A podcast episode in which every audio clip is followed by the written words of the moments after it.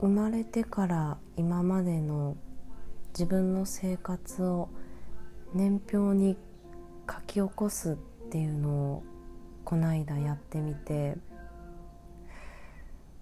歴史で習う日本史の年表みたいなやつの自分バージョン。この年表作りで手本にしたのは千葉雅也っていうフランスの現代思想の研究者が書いた「勉強の哲学」っていう本に書かれていた「欲望年表」っていうやつで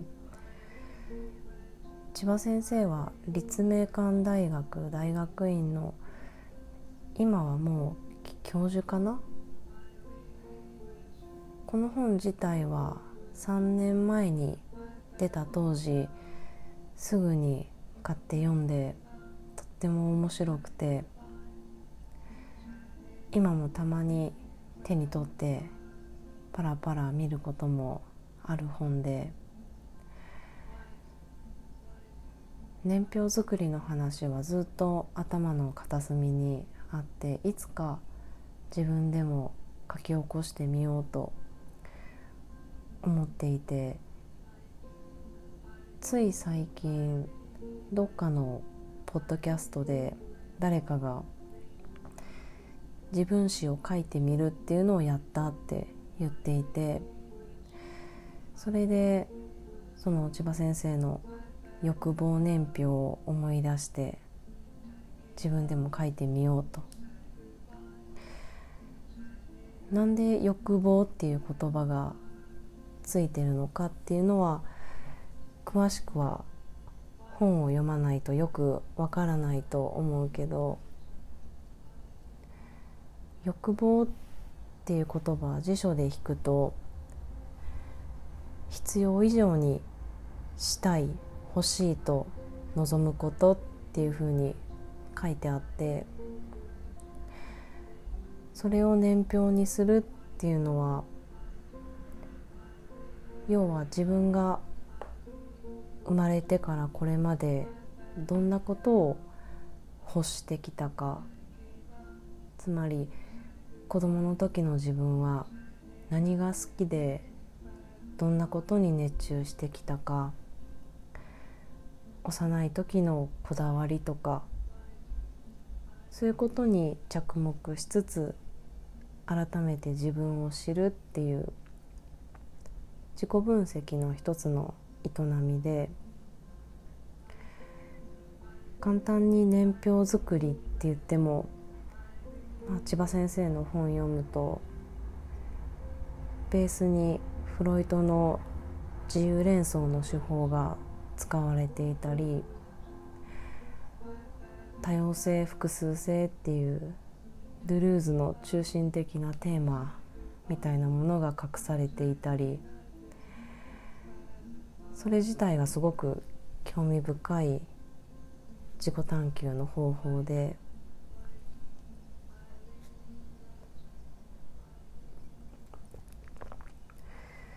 そうそれを自分でもやってみて気づいたのが彼女と出会ったのが今から5年前の夏だったっていうことで私と彼女は出会ってすぐ恋人になったわけではなくて約2年間友達として過ごした期間がありました。今年の秋でお互いが恋人になってから4年目に入ります。出会った時のことを今回年表を書いている時に久しぶりにじっくり思い出していい機会なので振り返ったことを残しておこうと思いました。私と彼女が出会ったのは大阪の南にあるクラブで深夜2時ごろエントランスからフロアに降りていく階段ですれ違った彼女をちらっと見た時にその日踊りに来ていた女の子の中で一番可愛いなと思ってその後私から声をかけました。お互いそれぞれ友達と遊びに来ていたのでその時はあんまりゆっくり話ができなくて明け方のもうクローズ間近の時間帯に友達と一緒に帰ろうとしていた彼女に思い切って連絡先を聞いた時のことは今も忘れられないです。夜通しいろんな人が彼女に話しかけているのを遠くから眺めていたので最後に話しかける前には「ああもういいかな」とか「どうしよう」って迷ったんだけどあの日あの時朝方に LINE をもし交換してなかったら今の2人はなかったなと思うと不思議な気持ちになります。当時は私も彼女もお互いに別の仲良くしている女の子がいたのでその後出会ってすぐに親密になるっていうことはなくて2人とも今よりずっと若かったしいろんな人と出会いたい時期だったと思うし住んでいる地域が離れていたのもあってたまに彼女が大阪に遊びに来る時に急に思い出したみたいに「会える?」とか「飲みに行ける?」っていう連絡が来て都合があって会える時もあれば会えない時もあってそんな感じでお互いに友達の中の一人っていう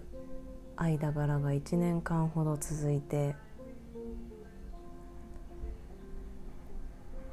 私の友達を含めた何人かで飲みに行ったり遊びに行ったりっていうことも何度かあってその間にそれぞれ恋人ができたり別れたり転職したり引っ越したりっていういろんな環境変化もあって初めて出会った日からちょうど2年経った頃に彼女が住んでいる町に私が会いに行ったのをきっかけに急速に仲が深まってそれから数ヶ月後の秋に恋人同士になって今に至ります。5年前のあの夏の夜クラブにいた私と彼女は5年後自分たちがこうして2人で一緒にいるっていうことはもちろん想像もしていなくて恋人同士になるまでの2年間っていうのも今回思い返してみればその間にあったいろんな出来事が彼女との関係の変化にもつながっていたんだなっていうことが年表を通して見えてきて面白かったです。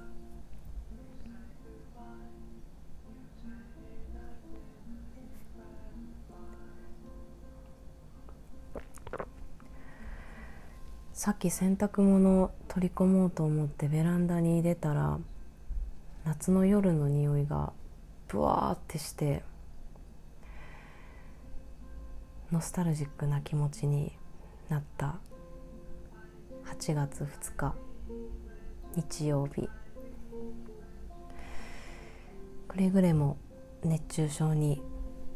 気をつけてまた近いうちに終わり。